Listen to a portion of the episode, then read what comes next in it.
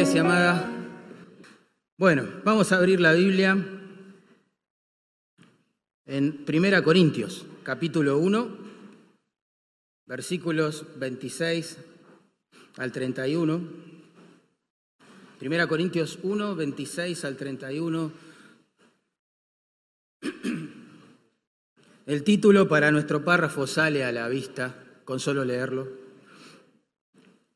Verso 31 dice al final, el que se gloría, gloríese en el Señor. Así que nuestro título podría ser algo así, solo a Dios la gloria, solo a Dios la gloria.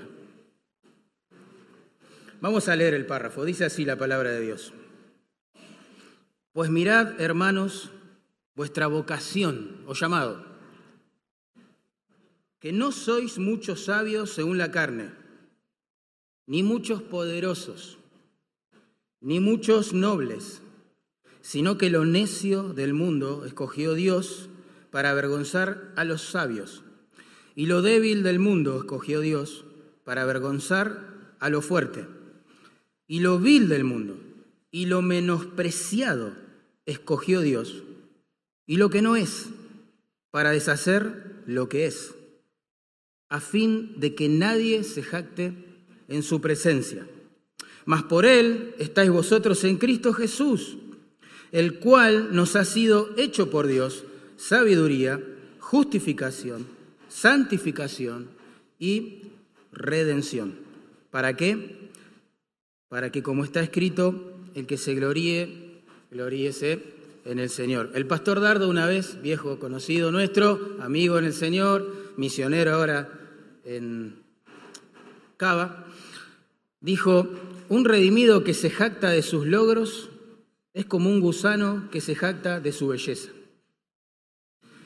Repito, un redimido, un creyente que se jacta de sus logros es como un gusano que se jacta de su belleza, es decir, está desubicado. No hay nada más grotesco, hermano, no hay nada más grotesco, créame, que escuchar a alguien que estaba muerto en delitos y pecados que tenía un corazón de piedra para con Dios, oídos cerrados para su palabra, manos atadas, encadenadas a la hora de servirle, que se jacte de algo, porque se le dio vida. Sin embargo, hermanos, los corintios se caracterizaban por la jactancia. Si leyéramos la carta de principio a fin, nos daríamos cuenta que Pablo todo el tiempo está hablando de ese tema.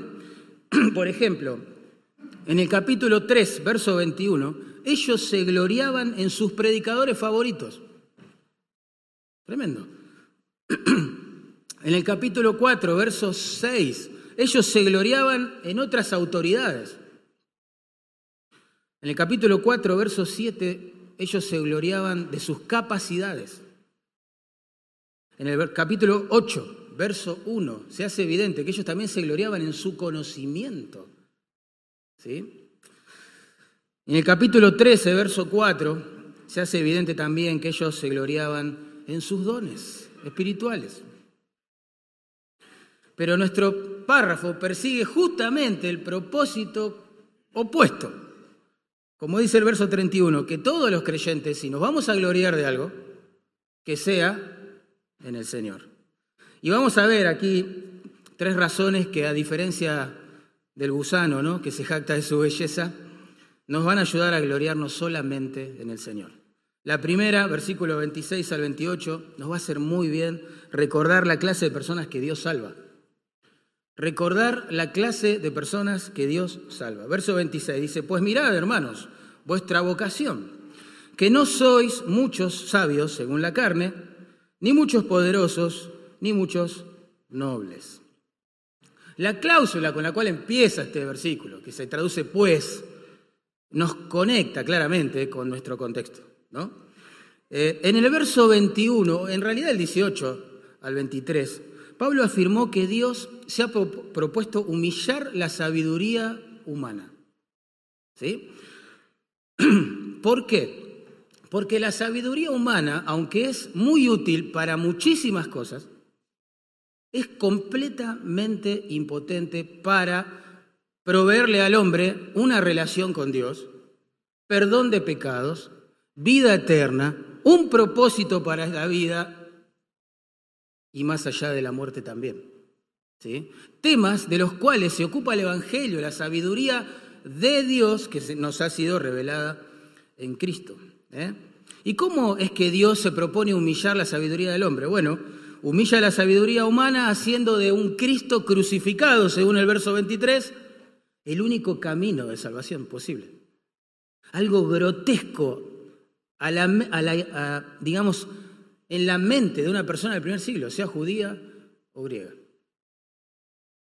Un Mesías sangrante, crucificado. Esa es la única forma de llegar a Dios. Y también, según el verso 21, Dios se propone humillar la sabiduría humana, a la cual los corintios eran tan adeptos, ¿no? Eh, mostrándonos que solamente la predicación de la palabra tiene el poder de salvar a los pecadores, de reconciliarlos con Dios. Y no la oratoria, la retórica de algún, digamos, pensador favorito que ellos hubieran elegido. Eso es humillar la sabiduría humana. Aunque es útil para muchas cosas, insisto, no puede llevarnos a Dios. Y ahora Pablo da un paso más en nuestro texto y nos muestra que Dios humilla la sabiduría humana, llamando personas comunes y corrientes a la salvación, para que ellos sean sus portavoces. Es decir, esa es la iglesia. Pecadores perdidos, perdonados, llamados a hablar en su nombre. Y eso también humilla la sabiduría humana. De hecho, el término que ahí se traduce vocación eh, significa literalmente llamamiento, llamamiento. Es una referencia al llamamiento soberano de Dios a la salvación. Bien, y eso lo hace a través del Evangelio. Eso sucedió en nuestras vidas cuando Él nos salvó. ¿sí? Íbamos rumbo al infierno, sin embargo, escuchamos su voz, por obra del Espíritu se encendió la luz en nuestro entendimiento entenebrecido, pudimos ver a Cristo y nos salvó. Ese es nuestro llamamiento. ¿sí? Nos llama a la salvación a través del Evangelio. ¿Bien? Y Pablo dice, miren, hermanos, vuestro llamamiento. Es decir, mira la iglesia, mira a tus hermanos. Pensá en las iglesias, ¿no? En los hermanos. En los que Dios quiso salvar, pensá. ¿Bien? Lo que quiere mostrarles Pablo con esto es que a la hora de llamar a los pecadores a la salvación, Dios pasa por alto completamente los estándares de riqueza, de poder, de erudición que los corintios tanto valoraban, a un punto que llegaron a apreciar toda esa sabiduría humana por encima de la sabiduría de Dios, de las escrituras. ¿eh? Y también Pablo les hace pensar en esto para mostrarles que Dios no los llamó a la salvación mediante las ideas de algún filósofo, de algún escriba, de algún erudito, los pensamientos, las especulaciones acerca de la deidad que un hombre pudiera haber hecho, sino a través de la simple predicación del Evangelio, de ese Cristo crucificado que tanto menospreciaban. ¿Sí? Así Dios se ha propuesto humillar la sabiduría humana, la locura de la cruz de Cristo. Bien, que para nosotros es poder de Dios, obviamente, para salvación. ¿Verdad? Ahora Pablo dice en, el versículo 26, miren hermanos, presten atención a ese llamado, ¿no? No son muchos sabios, dice allí según la carne, ni muchos poderosos, ni muchos nobles.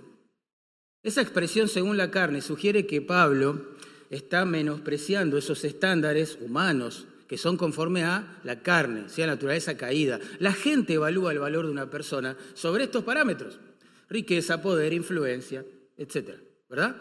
Pero Dios no es así. El ser humano no puede impresionar a Dios, de ninguna manera. ¿Sí? De ninguna manera, hermanos.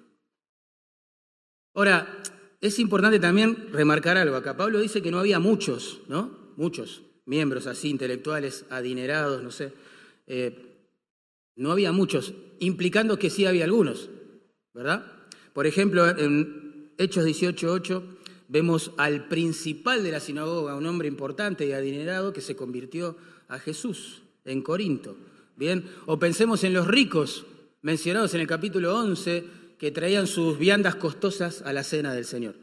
Había algunos, claro que sí, adinerados, había algunos, este, algunas personas reconocidas en la ciudad, importantes y cosas como esas, pero aún ellos debían humillarse y reconocer que Dios los había salvado, no por causa de lo que eran, no por causa de lo que tenían, no por causa de lo que otros pensaran acerca de ellos, sino por la predicación de un Cristo crucificado. Tremendo. Ricos y pobres, sabios e ignorantes, pertenezcan a la realeza o a la pobreza extrema, todos están perdidos en sus pecados y para llegar a ser salvos de la condenación eterna, precisan oír la locura de la predicación de Cristo crucificado. Y eso humilla a la sabiduría humana, porque Dios no la tiene en cuenta ni para salvar a los incrédulos, ni para madurar espiritualmente a la iglesia.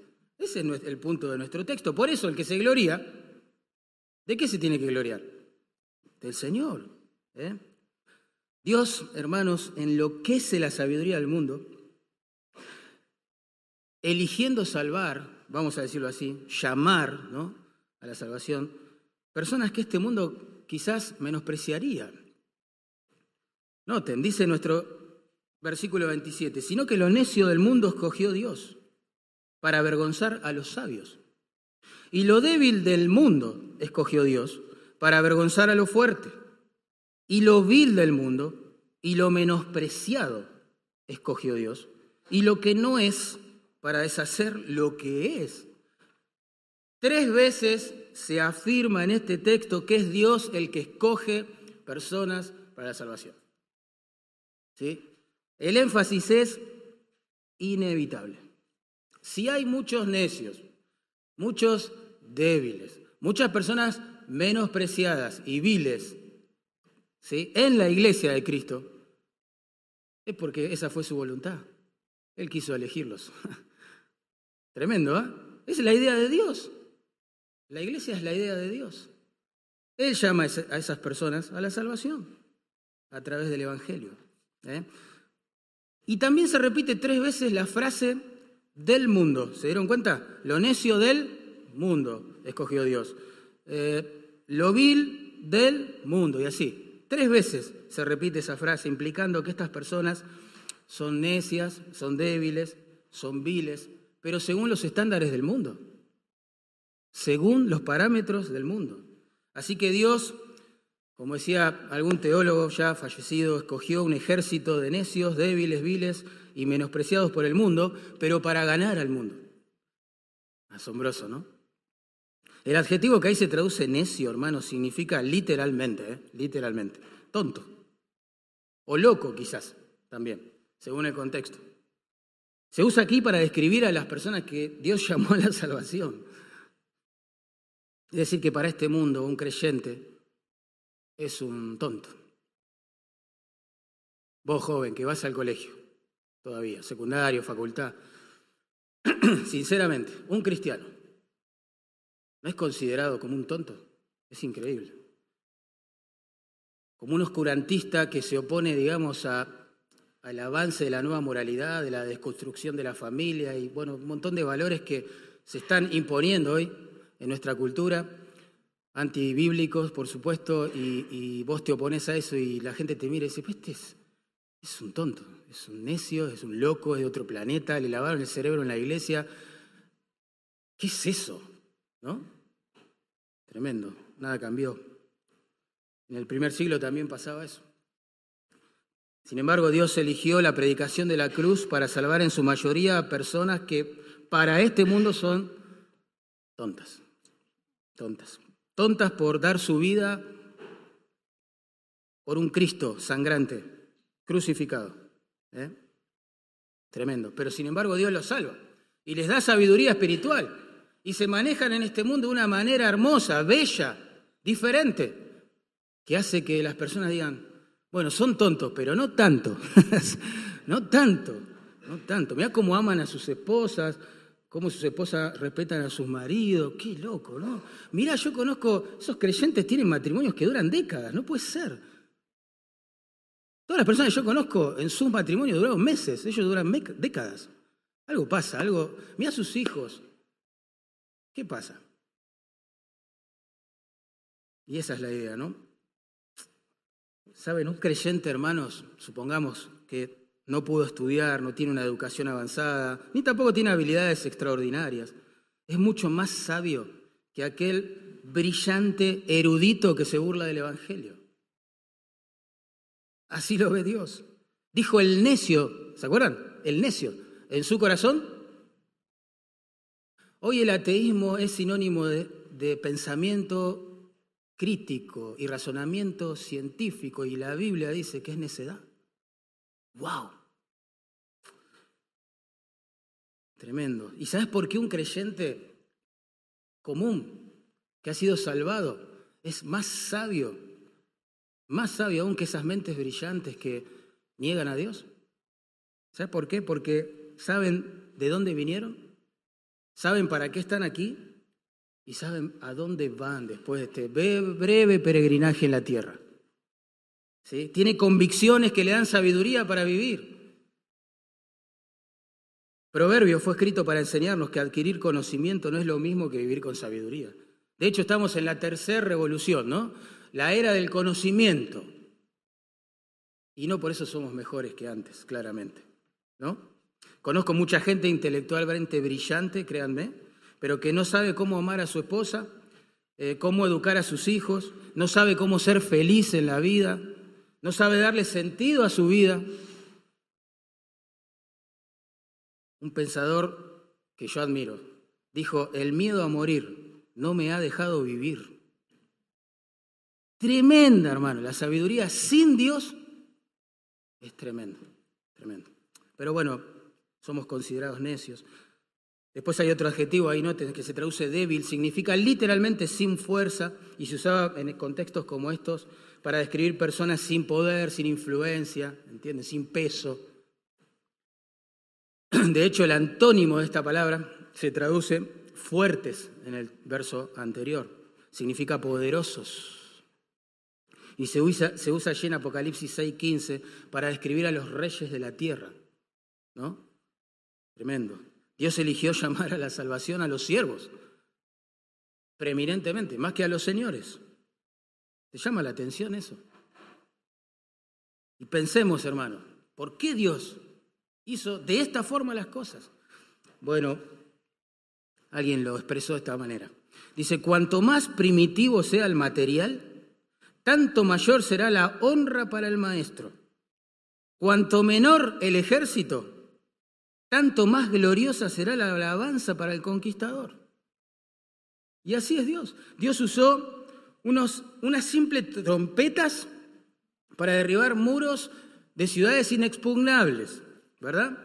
Con cinco panes y dos peces, Dios humanado en Cristo alimentó miles de personas. Y con un puñado de redimidos que oran y que predican la Biblia, edifica una iglesia que ni las puertas del Hades va a prevalecer contra ella. Todo eso glorifica a Dios, hermanos. Pero hay más, noten, el adjetivo que ahí se traduce vil, significa de cuna baja, es la idea, clase baja. Denota personas que no son tenidas en cuenta para nada a los ojos de este mundo. El término traducido ahí, menospreciado, significa eso, ser tenido en poco, ¿sí? considerado como alguien de poco valor, de poca estima. La frase que sigue, que se traduce lo que no es, traduce la expresión quizás más eh, ofensiva de la cultura griega de aquel entonces. Para ellos ser algo, ser alguien, era muy importante. Sí, muy importante. Cuando nos encontramos con estas descripciones, pensamos sin lugar a dudas en los esclavos convertidos a Cristo del siglo I, sin duda. Había varios millones de esclavos, millones, ¿eh? en el imperio, y muchos de ellos eran cristianos, se convirtieron al Señor. ¿eh? Para la ley vigente, ellos no eran más que herramientas vivas. De hecho, un pensador de aquel entonces definió a un esclavo como una herramienta viva. ¿sí? Eh, ellos eran considerados como objetos, no como personas. Y lo que es hermoso notar acá es que Cristo convirtió a la gente considerada como una cosa en cristianos. Qué lindo. Transformó a aquellos esclavos olvidados en hijos amados. A los que no tenían vida propia, les dio vida eterna. A los que no valían nada, los compró a precio de la sangre preciosa de su Hijo. Aquellos que no eran importantes para nada para la sociedad, los adoptó como hijos y les dio una herencia. Aquellos que no tenían nada, ahora pasan a tenerlo todo en Cristo Jesús. ¿Entienden por qué los esclavos en la historia de la iglesia, o muchos de ellos, ¿sí? cantaban todo el tiempo al Señor mientras trabajaban? Para ellos Cristo lo era todo, hermanos. Y vos decís, bueno, lo entiendo en el caso de los esclavos, ¿no? Pero ¿qué dice la Biblia? Nosotros éramos esclavos. ¿Esclavos de qué? Pecado peor todavía. Peor, no podíamos amar a Dios, no podíamos agradar, obedecer a Dios, entender su palabra. No nos importaba su gloria, su obra, nada. Peor. Cristo debe ser todo para nosotros. El que se gloría, gloríese en el Señor. ¿Sabe lo que pensaba la clase intelectual, vamos a decirlo así? No todos, ¿no? Pero muchos de ellos en cuanto a los cristianos en el primer siglo. Les voy a leer solamente un eh, extracto de una carta que escribió Celso, un filósofo griego. Dijo así, si un hombre es ignorante, si carece de sentido común y cultura, si es insensato, animémosle a que se haga cristiano. A ellos, es decir, a los cristianos, los vemos reunidos en sus propias casas, con vestiduras de lana, toscos, pobres. Son los peores, los más vulgares e incultos. Son como un enjambre de murciélagos o de insectos que salen de sus nidos. Ranas celebrando un simposio alrededor del pantano lombrices reunidas en el fango. ¡Wow! Tremendo. Asombroso, ¿no?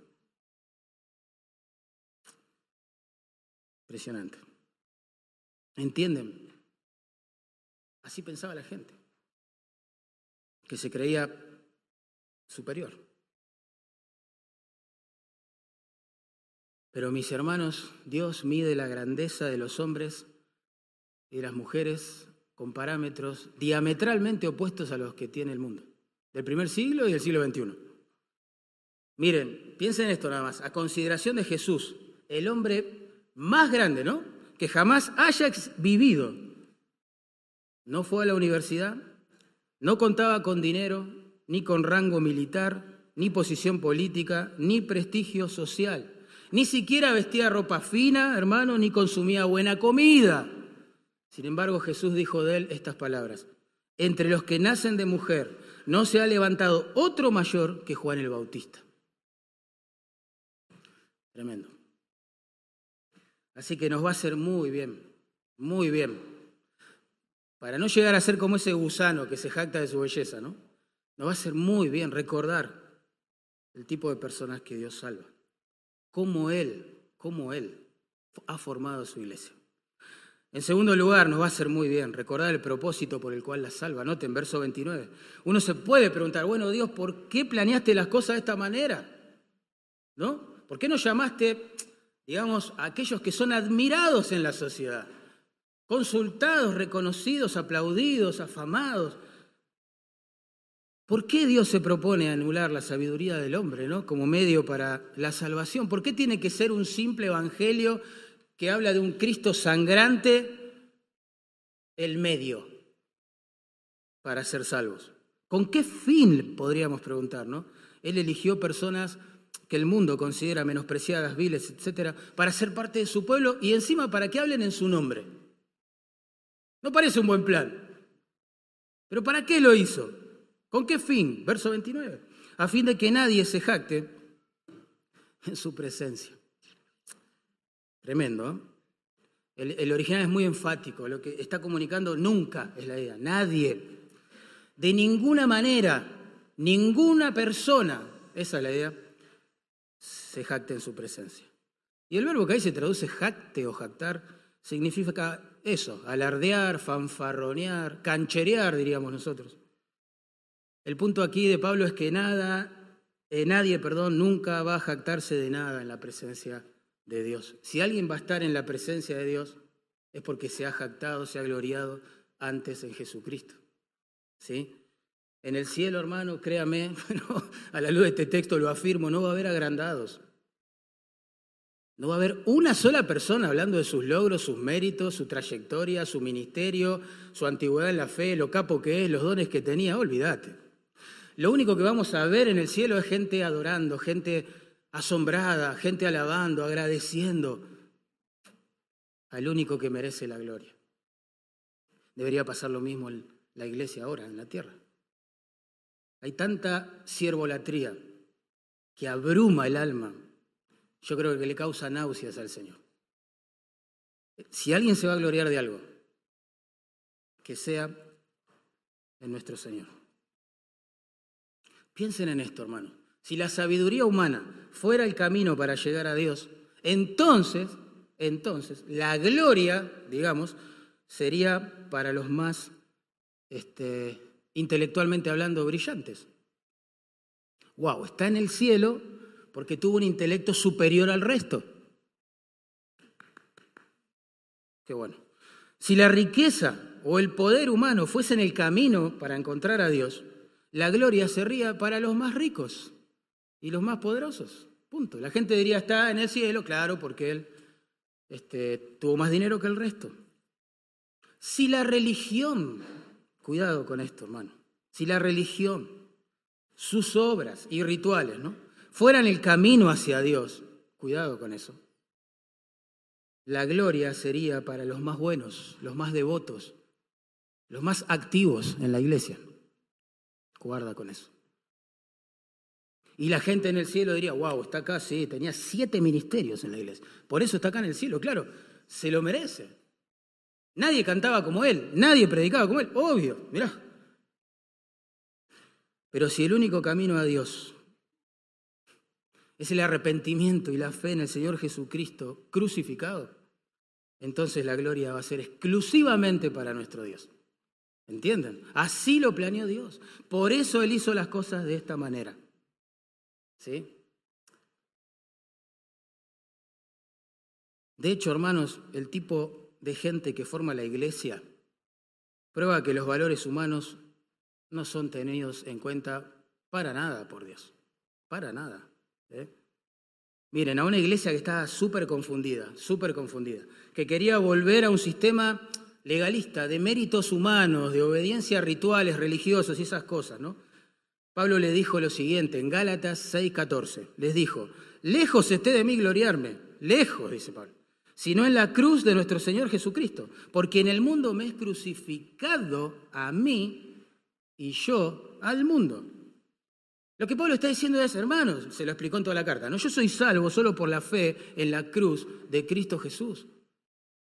He renunciado a mi religión, a, mi pretendida piedad eh, y a la reputación que he cosechado ¿sí? en ese ambiente. Renuncié a todo eso, basura, como le dijo a los filipenses, ¿no? Soy salvo por los méritos de Cristo. Me glorío solo en Cristo, eso es lo que les está diciendo. Y he decidido morir, porque esa es la expresión literal, ¿no? He decidido morir a todo lo que el mundo me ofrezca como sustituto de Cristo. ¿Sí? Estoy muerto a la religión, muerto a la filosofía sin Dios, muerto al misticismo, muerto a la idolatría, muerto al legalismo o a las obras meritorias, no me interesa el Evangelio de la prosperidad, diría hoy. No me interesa el Evangelio de las señales y prodigios. No me interesa nada de eso. Quiero a Cristo. Me glorío solamente en Él, porque Él es el único camino al Padre. Ese es el propósito por el cual Dios la salva. En tercer lugar, recordar que Él nos ha provisto un Salvador. Si nos provee un Salvador, ¿cuál es la implicancia? Que no podemos salvarnos a nosotros mismos. Y si no podemos salvarnos a nosotros mismos, y hay personas salvas aquí adentro, ¿de quién es la gloria? Ese es el razonamiento, ¿entienden? Hermanos, todo esto que arma el Señor aquí en todo el mundo es para la gloria de su nombre. Él nos ha provisto un Salvador. Dice el verso 30, más por Él, el pronombre tiene su antecedente allí inmediato en Dios, más por Él, por Dios, estáis vosotros en Cristo Jesús. Otra vez, Pablo está diciendo, esto fue idea de Dios, ni siquiera fue idea tuya, ser salvo, ser parte de la iglesia, etc. Fue idea de Dios, salvarte. Y continúa, el cual, Jesús, el cual nos ha sido hecho por Dios sabiduría, justificación, santificación y redención. Bueno, esto es hermoso, ¿no? En primer lugar, a través de Cristo hemos recibido la sabiduría de Dios. ¿Por qué? Porque Dios iluminó nuestro entendimiento entenebrecido, en tinieblas, para poder ver a Cristo y como aquel que ha resuelto el problema que ninguno de nosotros podía resolver, que es la condenación, la culpa, la carga, el control del pecado sobre nuestras vidas.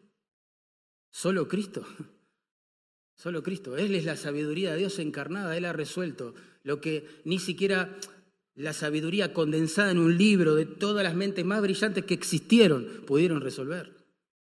Hermanos, wow. Gloria al Señor, por eso. ¿eh?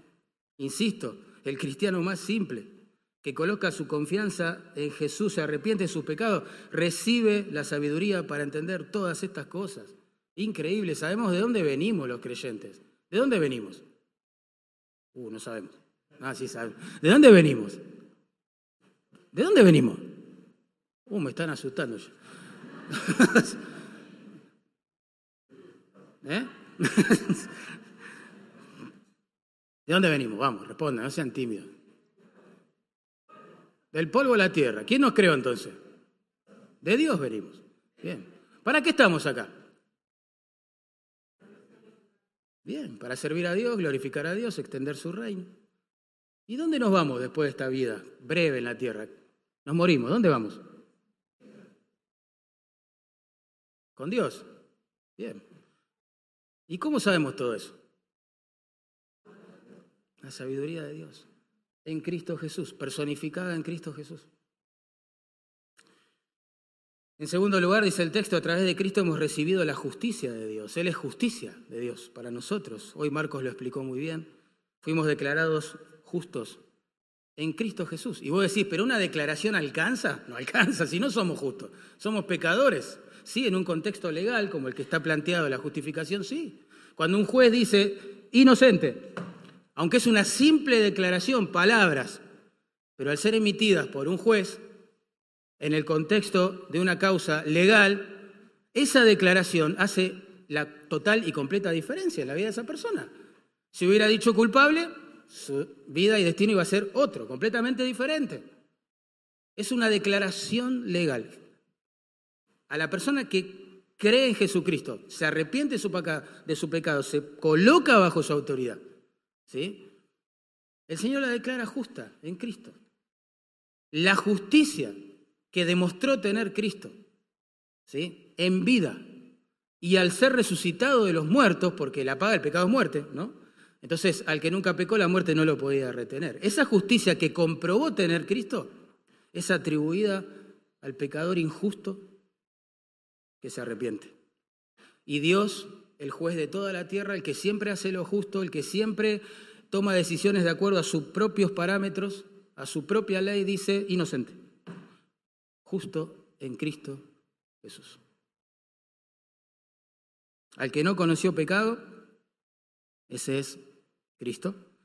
Por nosotros, Dios lo hace pecado para que nosotros fuésemos hechos justicia de Dios en él. Es decir, Dios trató a su hijo, hermanos, en esa cruz, y esto es sorprendente, como si fuera el culpable de, todos los pecados de su pueblo, siendo que él nunca pecó. Dios lo hace pecado a él, literalmente. Toda la ira de Dios contra el pecado se derrama sobre él. Todo el juicio que exige nuestro pecado cae sobre él. Dios trata a su Hijo amado, el que nunca pecó, como si fuera el culpable de nuestros pecados. ¿Para qué? Para tratar a los que vivimos pecando, lamentablemente, ¿no? Como sus hijos, cuando creemos y nos arrepentimos. Hay un intercambio del cual nos gusta cantar, ¿no? Un intercambio glorioso. La justicia de Cristo es atribuida ¿sí? a la cuenta del creyente cuando se arrepiente y confía en Él, y los pecados y miseria, condenación, etcétera, del creyente. O sea, eso se puede hacer porque los pecados, la miseria y condenación del creyente fue cargada en el cuerpo de su Hijo. Él es justicia de Dios. Noten, a través de Cristo hemos recibido la santificación de Dios.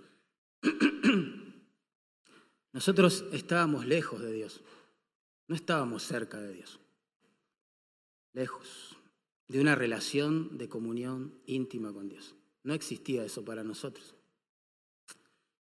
Vivíamos en pecado, hermano.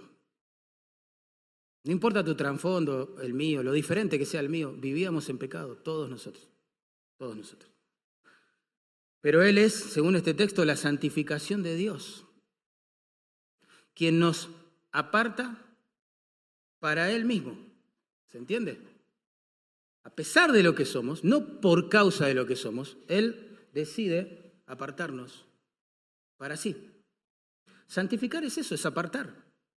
Cristo nos apartó del resto para adoptarnos en su familia, para amarnos, para darnos su herencia. Tremendo. Quiero ilustrar esto para que entendamos de qué se trata. Yo conocí muchas jóvenes cristianas eh, piadosas, pero de todas esas jóvenes, vamos a decirlo así, aparté, santifiqué en mi corazón a una, Alicia Isabel Fernández. DNI 20 millones. La aparté del resto, ¿se entiende? Ella iba a ser única, diferente, especial, y por la gracia de Dios así sigue siendo. ¿no? Quise apartarla para amarla, para compartir la vida con ella, para hacer un pacto de amor, de compañerismo con ella. Esa es la idea. Así Cristo apartó su iglesia, su esposa, para amarla y santificarla. Pero hay una gran diferencia entre esta ilustración y lo que sucedió entre nosotros y el Señor. Porque cuando yo le voy a hablar a Alicia, le voy a proponer, ¿no? Noviazgo barra matrimonio, había una atracción mutua. Yo no lo sabía, pero ella estaba orando por mí, yo estaba orando por ella, y todo fue lágrimas, sonrisa, alegría. Había una atracción mutua. Pero no era así con Jesús, cuando Él nos salvó. Ninguna atracción mutua. No amábamos al Señor. No amábamos al Señor, hermano. Teníamos un corazón de piedra que no, no latía de amor por Él. Olvídate. Teníamos las manos encadenadas a nuestros deseos, de modo que no podíamos servirlo a Él. de verdad, no nos importaba servirlo a Él. Para algunos de nosotros, que no venimos de un hogar cristiano, digamos, la Biblia era un libro extraño, raro, qué sé yo, de religión, místico. Para otros que nacieron en hogar cristiano era, bueno, el momento del aburrimiento familiar, cuando papá y mamá me leen la Biblia. ¿No? No sé. Pero no la apreciábamos, ¿no? No podíamos obedecerla encima, generando frustración, culpa, tremendo. No amábamos a Dios. No había atracción mutua. Sin embargo, Él, Cristo es la santificación de Dios. A través de Cristo, Dios nos atrae a sí mismo. Y nos dice, vengan, ustedes van a ser mi esposa, mi pueblo, para siempre. Pero Cristo también es la redención de Dios, dice ahí. Cuántas cosas en un solo texto, ¿no? Redimir, ustedes saben, es liberar a un esclavo mediante el pago de un rescate, ¿no? En pocas palabras. En aquel entonces un hombre podía visitar un, mercado donde se vendían seres humanos llamados esclavos pagar un precio por el ejemplar, porque así decían que más le gustara, sacarlo de esa prisión y llevárselo a otra, básicamente, ¿no? a servir este, al nuevo amo. Y es un cuadro muy ilustrativo de lo que pasó espiritualmente con la iglesia. Porque nosotros, insisto, éramos esclavos de nuestros pecados. No lo digo yo, lo dice el Señor Jesús. ¿Se acuerdan? Juan 8:34. De cierto, de cierto digo, el que hace pecado, esclavo es del pecado. ¿Eh? Bueno, algunos pensadores no cristianos dijeron cosas como estas también. ¿Cómo puedes decir que un hombre es libre siendo que es esclavo de sus pasiones? Mirá vos, si no eran creyentes. Esclavo del pecado, así éramos. Pero Cristo vino al mercado de esclavos de este mundo a rescatar a muchos de ellos, a muchos. ¿eh? Él mismo dijo, hablando de su misión por la cual vino a la tierra, el Hijo del Hombre no vino para servir, para ser servido, perdón, sino para servir y dar su vida en rescate, esa es la palabra que acá se traduce redención, rescate por muchos por muchos. Es decir, que Dios, a través de Cristo, efectúa el pago, el rescate para librarnos de esa esclavitud horrible al pecado en la cual vivíamos. ¿Se entiende? ¿Cuál fue el precio? Bueno, en 1 Pedro 1.18 no se da lugar a dudas. Dice, sabiendo que fuisteis rescatados, es la misma palabra, se traduce redención, sabiendo que fuisteis redimidos, vamos a leerlo así, de vuestra vana manera de vivir, no con cosas corruptibles como oro o plata, sino con la sangre preciosa de Cristo, como de un cordero sin mancha y sin contaminación. Fuimos rescatados del mercado de esclavos del pecado, vamos a decirlo así, a través de la sangre de su Hijo. Por eso Cristo para el creyente, como dice el verso 30, es sabiduría, justificación, santificación y redención de Dios para nosotros. Solo Cristo. El mismo Cristo que en el primer siglo eh, se menospreciaba tanto. ¿no? Es locura, un Mesías muerto, crucificado. Dale, cambien el mensaje, hablen de algo más importante e interesante. El mismo Jesús que para un judío era un tropezadero, porque decía, yo no quiero un Mesías así. ¿De qué me sirve un Mesías así? Yo estoy esperando un Mesías que nos venga a liberar ¿sí? del, del sometimiento romano, que instaure un reino. ¿Qué es eso, una cruz? Ese no es mi Mesías. Cristo también fue menospreciado. Cristo también fue tratado como si fuera vil, necio. Y lo poco, lo pobre de este mundo. Qué interesante, ¿no? Alguien escribió esto acerca de Jesús. Dijo, hubo un hombre que nació en una aldea desconocida, hijo de una joven y pobre aldeana. Trabajó como carpintero hasta que cumplió 30 años. Luego se convirtió en predicador itinerante. Nunca fue dueño de una casa. Nunca escribió un libro. Nunca tuvo un cargo oficial. Nunca formó una familia. Nunca fue a la universidad. Nunca viajó a más de 300 kilómetros del lugar donde nació. Siendo muy joven, la opinión popular se puso en su contra. Sus amigos huyeron. Uno de ellos llegó a negarlo tres veces. Otro llegó a venderlo por dinero. Tuvo que pasar por un juicio injusto fue crucificado entre dos ladrones. Mientras agonizaba, sus enemigos sortearon la única prenda de vestir que le quedaba, su túnica manchada en sangre. Cuando murió, su cuerpo fue colocado en una tumba prestada, aunque nadie pudo hallarlo hasta el día de hoy. Tremendo.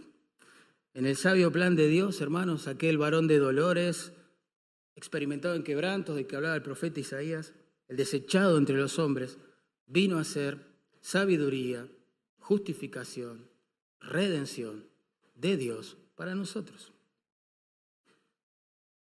Por eso la aplicación final es ineludible. Verso 31. ¿Para qué? Como está escrito. Esto no es nada nuevo. Ya estaba escrito en el Antiguo Testamento, en Jeremías capítulo 9, verso 24. Para que como está escrito, el que se gloría, gloríese en el Señor. Pablo usa este mismo texto dos veces en el Nuevo Testamento. Aquí, en el contexto de la obra de salvación de Dios. ¿No? Me glorío en Dios, dice Pablo, porque claramente la sabiduría sin Cristo es mera especulación, la justicia sin Cristo es culpa, es condenación, eh, la santificación sin Cristo es pecado, es hipocresía, es frustración, la redención sin Cristo es más esclavitud al pecado, pero con ropajes religiosos. Me glorío en Cristo porque teníamos una mente reprobada, dice Pablo, pero Cristo es sabiduría de Dios, ¿no? Que nos fue dada para salvación. Me glorío en Cristo porque aunque éramos injustos, merecedores de condenación, Cristo es la justicia de Dios para nuestra salvación. Nosotros vivíamos en el pecado, ¿sí? Pero Él es la redención de Dios. Pagó el precio por nosotros. Si fuera por obras, hermanos, nuestra sería la gloria. ¿verdad? Se salvarían los mejorcitos, los más piadosos, los más admirados quizás por los hombres en las iglesias. Pero como es por fe, es para la gloria de Dios. Es por fe porque tiene que ser por gracia la salvación. No es por obras hermanos que crecieron en ambientes cristianos y que se han movido desde pequeños en iglesias. No es por obras. No es por obras. Porque no puede serlo. Porque ya pecamos. ¿Qué hacemos? ¿De qué sirven nuestras obras? Es por fe. Es por gracia. Es por Cristo. Pero también Pablo usa este texto en un contexto de servicio, que tiene una aplicación directa para los creyentes. Allí en 2 Corintios 10, versos 17 al 18, también cita estas palabras y lo hace así, se los leo. Mas el que se gloría, otra vez, gloríes en el Señor. Escuchen esto, porque no es aprobado el que se alaba a sí mismo, sino aquel a quien Dios alaba. Tremendo. La simple idea de pensar ¿no? que un esclavo del pecado, liberado a precio de la sangre de Cristo, se alabe a sí mismo, siempre fue algo repulsivo para Dios, claramente. Pero piensen en esa frase, no es aprobado el que se alaba a sí mismo. Piensen un segundo en eso. No es aprobado el que se alaba a sí mismo. Tremendo, tremendo. Piensen en esta frase antes de hablar. Pensemos en esta frase antes de hablar. Pensemos en esta frase antes de hacer algo. Pensemos en esta frase antes de escribir algo en las redes sociales o de mostrarnos de alguna manera en las redes sociales. Cuidado, pensemos, porque quizás hay gente que va a recibir con aprobación eso, pero a la vez va a ser completamente desaprobado en los cielos. Cuidado con eso, hermanos. No sea que nos estén aprobando aquí en la tierra, porque para eso hablamos, escribimos y nos mostramos, y resulta que vamos a ser desaprobados en el cielo.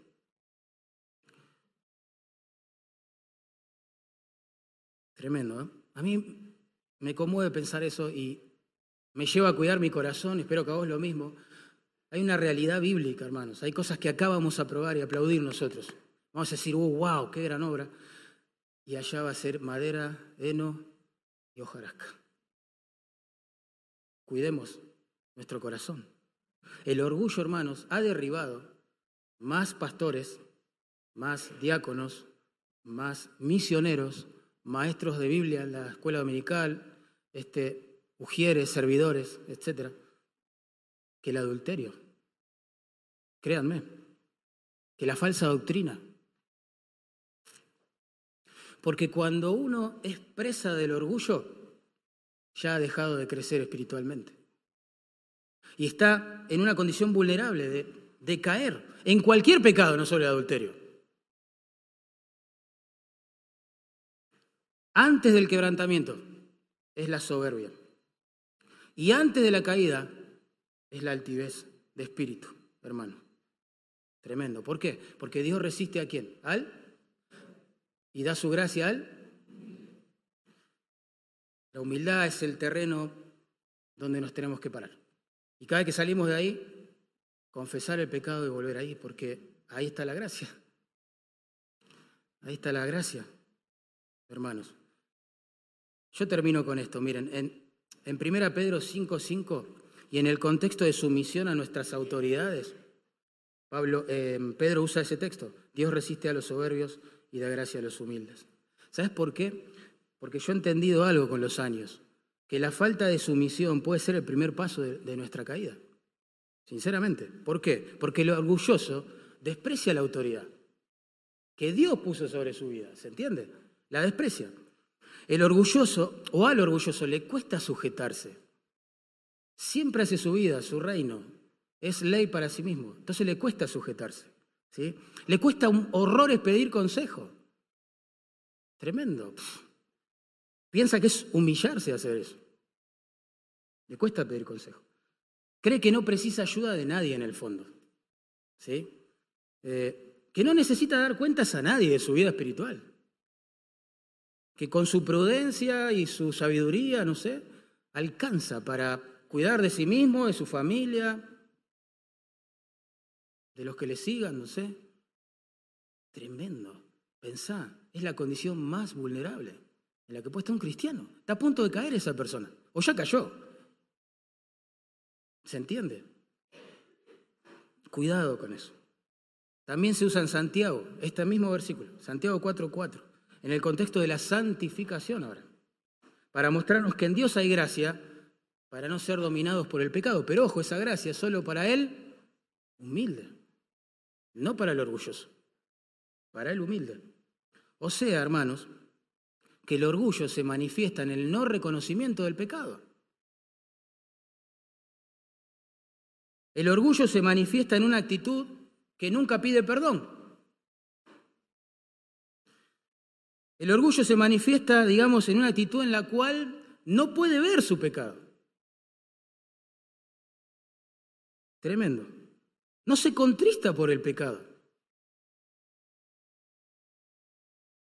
Siempre la culpa es de otro.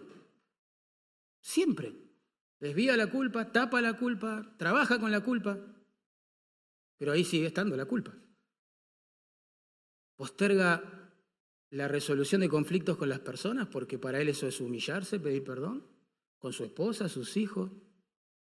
Tremenda condición vulnerable. Está a punto de caer ese hombre, ya cayó, seguramente. Quizá ni se dio cuenta porque todavía no le duele. Pero, ¿qué condición vulnerable, hermanos? Cuidado con eso. Cuidado, hermanos, cuidémonos. Ayudémonos también, unos a otros. Oremos, cultivemos el alma con las escrituras. Elijamos un buen amigo, una buena amiga, hermanas, con la cual conversar de estas cosas. Estar abiertos, a la luz del escrutinio de Dios y de alguien de Dios también que nos ayude, hermanos. Porque sabes que una sola actitud orgullosa, donde vos te autopromovés, te autoalabás, es suficiente para que la gente pierda el respeto. Es suficiente para que vos quedes fuera del ministerio. No es un tema menor. Satanás, ¿por qué cayó? Por fornicación, droga. ¿Por qué cayó Satanás? Mirá cómo el orgullo deforma, deforma a un ser. Pasó de ser lucero, ¿no? El portador de la gloria de Dios, el director, vamos a decirlo así, de, de las alabanzas a Dios, a ser Satanás, el adversario, o el diablo, el calumniador de ese mismo Dios. El orgullo, hermano, puede, pero corromper y cambiar nuestras vidas. Cuidado, cuidado. El que se gloría, gloríese en el Señor.